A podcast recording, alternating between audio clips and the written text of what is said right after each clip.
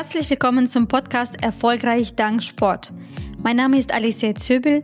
Ich bin Gastgeberin, Gründerin, Ehefrau und Mama von zwei Kindern, aber auch Business-Trainerin für Führungskräfte, Unternehmer, Selbstständigen im Gesundheitsbereich Sport, Motivation und Ernährung.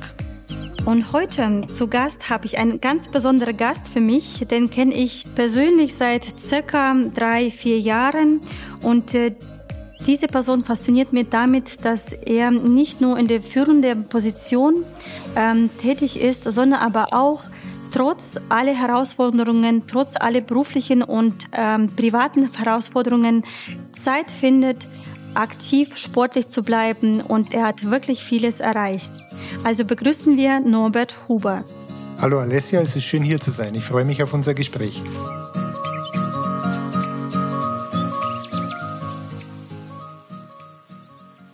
Norbert, ich ähm, arbeite sehr viel mit ähm, Führungskräften, mit selbstständigen Unternehmern und auch Personen, die das vorhaben.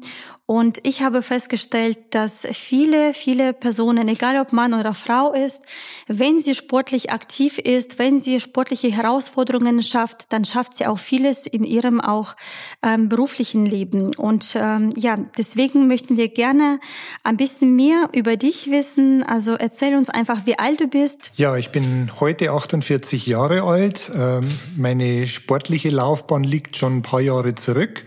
Aber ich denke, ähm, das Besondere an, an mir und an meiner Vergangenheit ist, dass ich die berufliche Entwicklung zusammen mit dem Leistungssport im Ausdauersportbereich Triathlon, Duathlon und Marathonlaufen sehr gut habe kombinieren können über viele, viele Jahre. Also der, der Leistungssport waren annähernd 15 Jahre, wie ich ihn betrieben habe.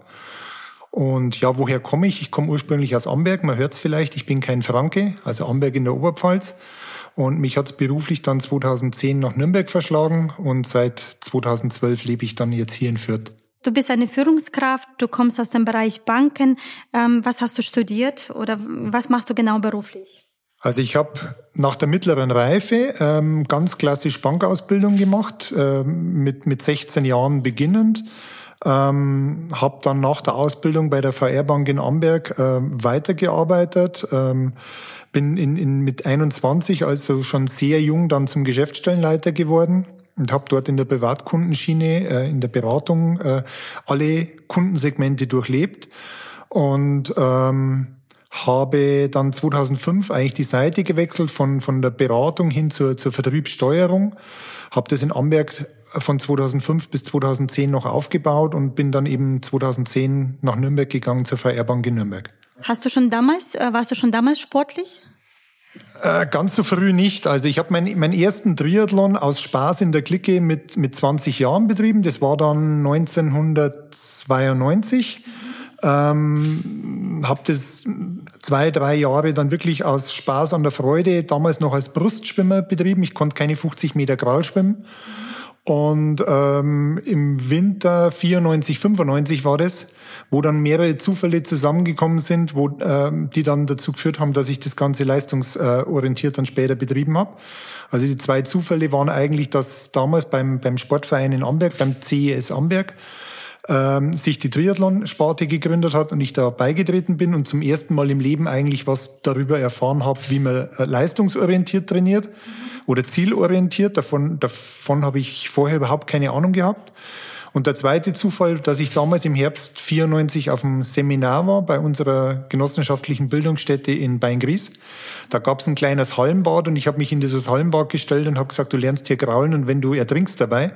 Und dann ging es halt los so mit einer Bahn, zwei Bahnen und ganz klassisch selbst beibringen. Also ich höre auf jeden Fall heraus, du hast ja ein Ziel gesetzt und du hast dann auf das Ziel gearbeitet, auch obwohl du da kein Profi warst? Ja, die Ziele waren damals tatsächlich nur überschaubar. Also ich, ich wollte halt Triathlon machen und ähm, wollte bestimmte, das waren damals nur kürzere Distanzen, Jedermann-Distanzen, Kurzdistanzen, wollte Distanzen schaffen, ohne jetzt einen Leistungsanspruch zu haben, da irgendwo da platzierungsmäßig weit vorne zu sein, sondern auch da gab es wieder mehrere Zufälle. Ich habe relativ schnell festgestellt, wenn ich mit bisschen Sinn trainiere, dass ich sehr große Leistungssprünge gemacht habe. Und dann hat sich das Ganze, man wollte halt einfach den Wettkampf, den man im vergangenen Jahr gemacht hat, im nächsten Jahr einfach schneller sein. Platzierung hat da noch keine Rolle gespielt. Und durch diese Leistungssprünge, die ich dann dadurch gemacht habe, äh, war ich ganz schnell in Bereichen, die dann platzierungsmäßig interessant wurden. Und dann war das eigentlich so ein Selbstläufer. Also ähm, wenn die Platzierung eine Rolle spielt, dann irgendwann plötzlich ein paar Sponsoren dazukommen, dann ist das irgendwo so ein, so ein positiver Teufelskreis, der einen dann immer weiter treibt. Kannst du jetzt uns ähm, vielleicht ein paar Beispiele oder ein, zwei Beispiele deiner besondere Wettkämpfe, die du hattest, ähm, sagen, wo das war, was das genau war, vielleicht auch mit, wenn du, wenn es um Distanz geht, was war besonders an diesem Wettkampf für dich? Also was, wo mhm. und äh, was war besonders? Ja. Also da kommt in 15 Jahren natürlich ganz, ganz viel zusammen. Ich versuche mich jetzt auf, so die wichtigsten Highlights zu beschenken.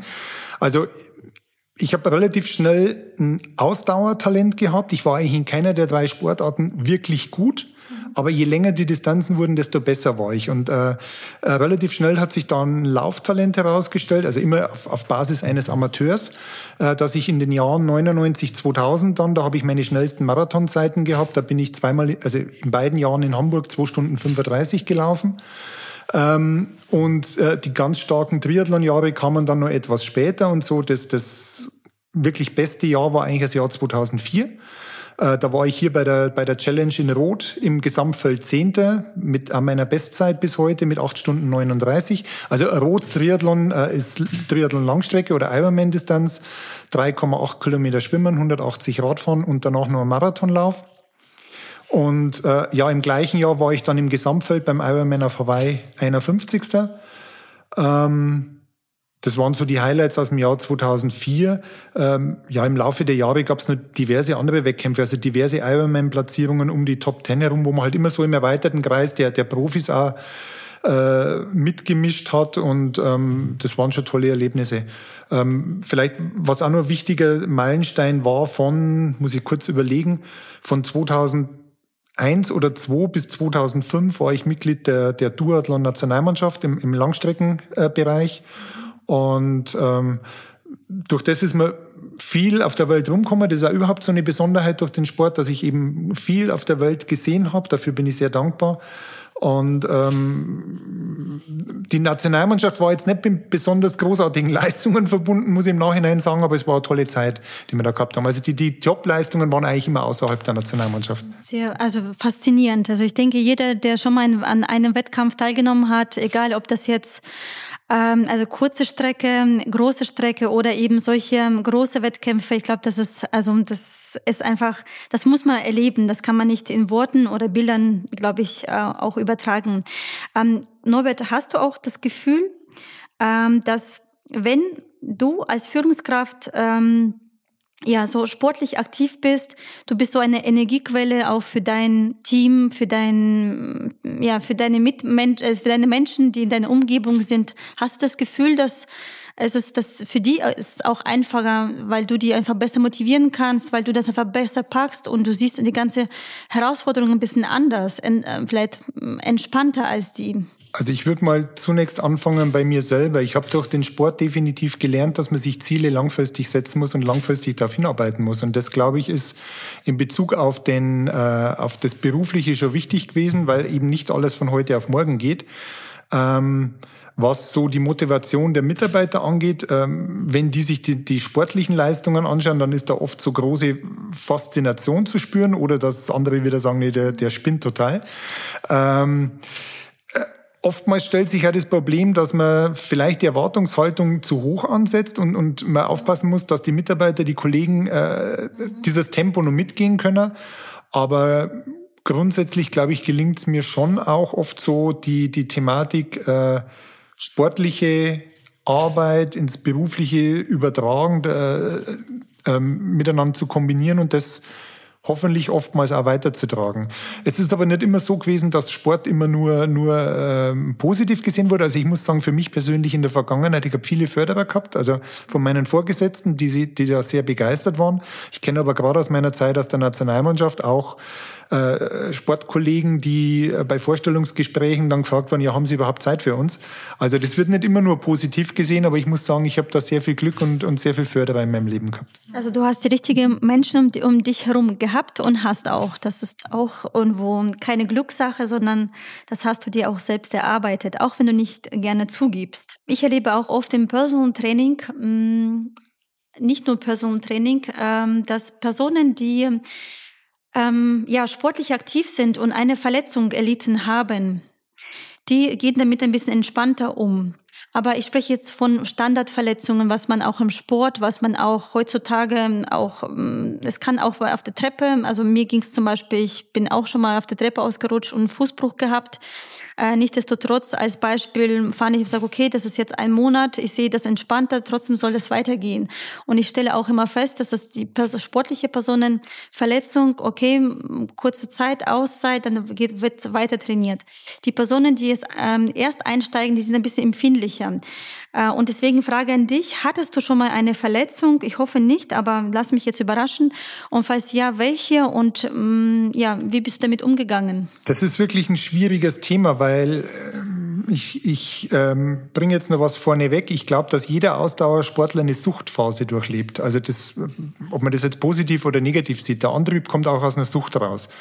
Ähm, ich habe mir 2002, glaube ich, was beim Mountainbiken die Kniescheibe gebrochen. Äh, es war im Februar und äh, gut, dann Saisonplanung ist längst abgeschlossen. Ähm, man fliegt im März nach Mallorca und und und, Wettkämpfe geplant.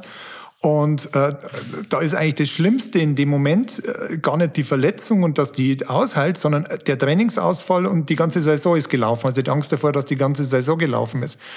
Und da war es dann also bei mir zumindest so, dass sehr viel Ungeduld da war, dass ich äh, mit den Ärzten gesprochen habe, wie kriegt man das hin, damit man fünf Wochen später nach Möglichkeit wieder äh, auf dem Fahrrad sitzen kann. Und ich bin da sehr viel Risiko eingegangen, muss ich im Nachhinein, und habe auch sehr viel Glück gehabt, dass ich nicht mehr kaputt gemacht habe, als, als alles wert war. Ähm, das war jetzt die einzige größere Verletzung, die ich gehabt habe. Ich habe drei, vier Jahren mal einen Muskelfaserriss noch gehabt im Oberschenkel, aber Muskelfaserriss ist jetzt nichts so Dramatisches.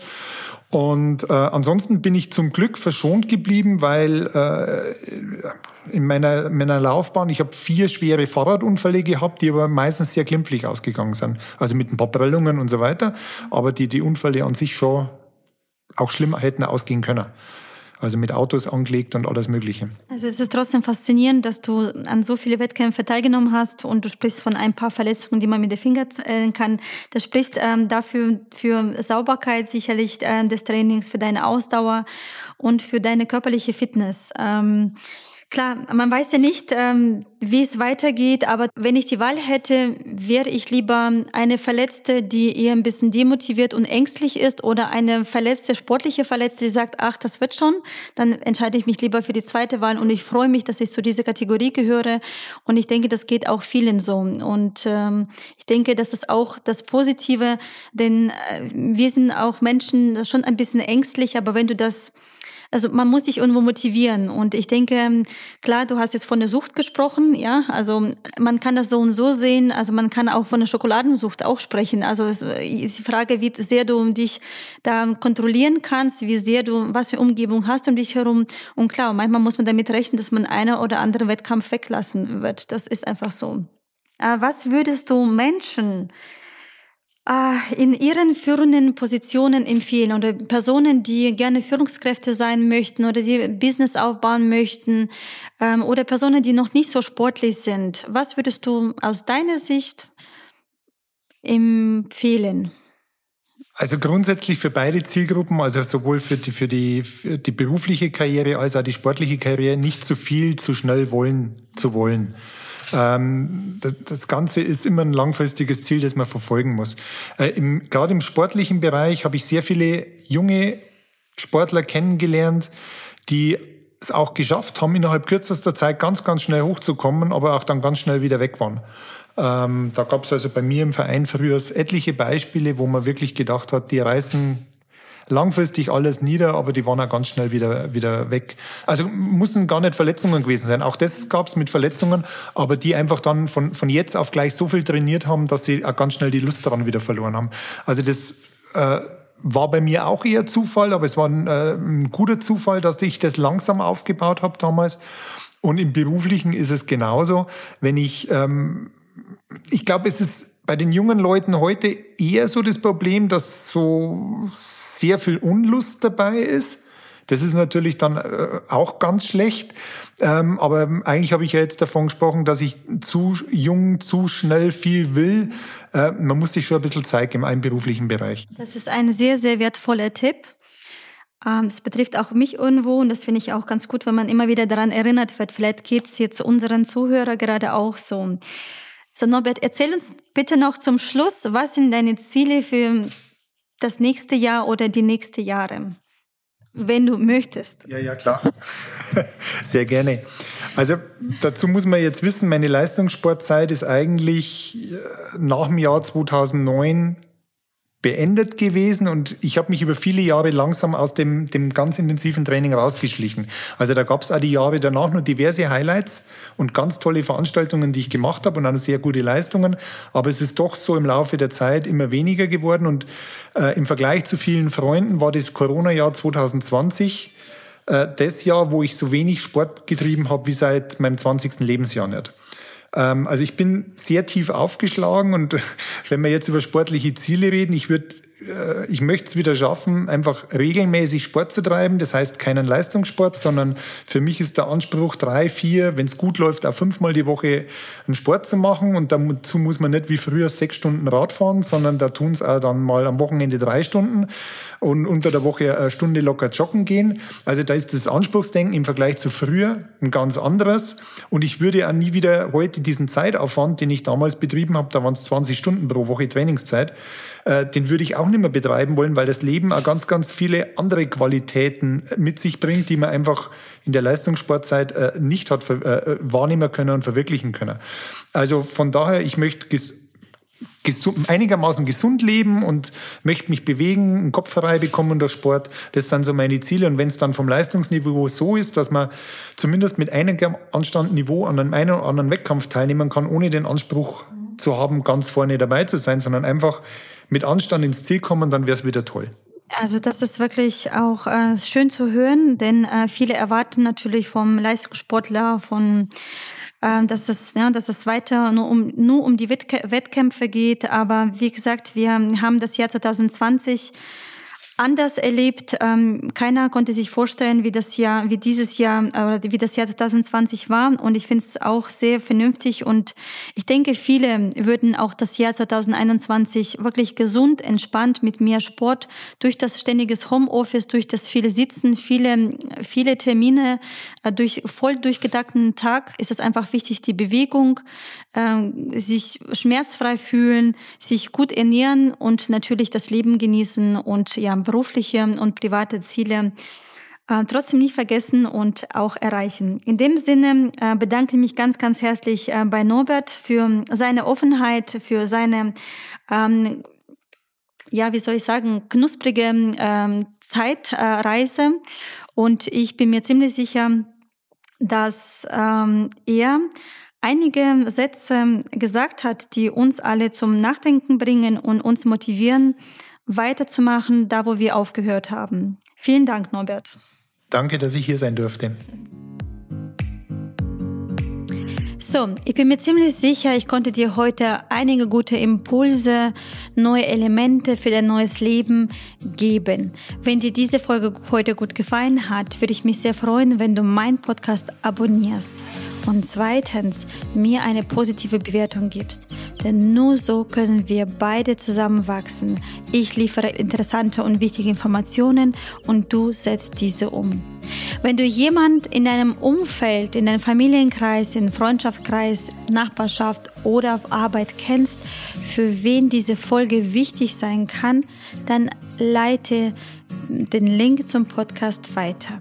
Und denke daran, um ein Pilot zu werden, reicht nicht nur theoretisches Wissen sondern auch die Praxis. Also setze meine Elemente um und hör dir immer wieder an meinen Podcast, wenn du nicht mehr weiter weißt. Und ich freue mich auf deine Umsetzung, auf dein Feedback und ich bin mir ziemlich sicher, bald sehen wir uns in Wirklichkeit. Bis bald. Alicia Zöbel, erfolgreich dank Sport.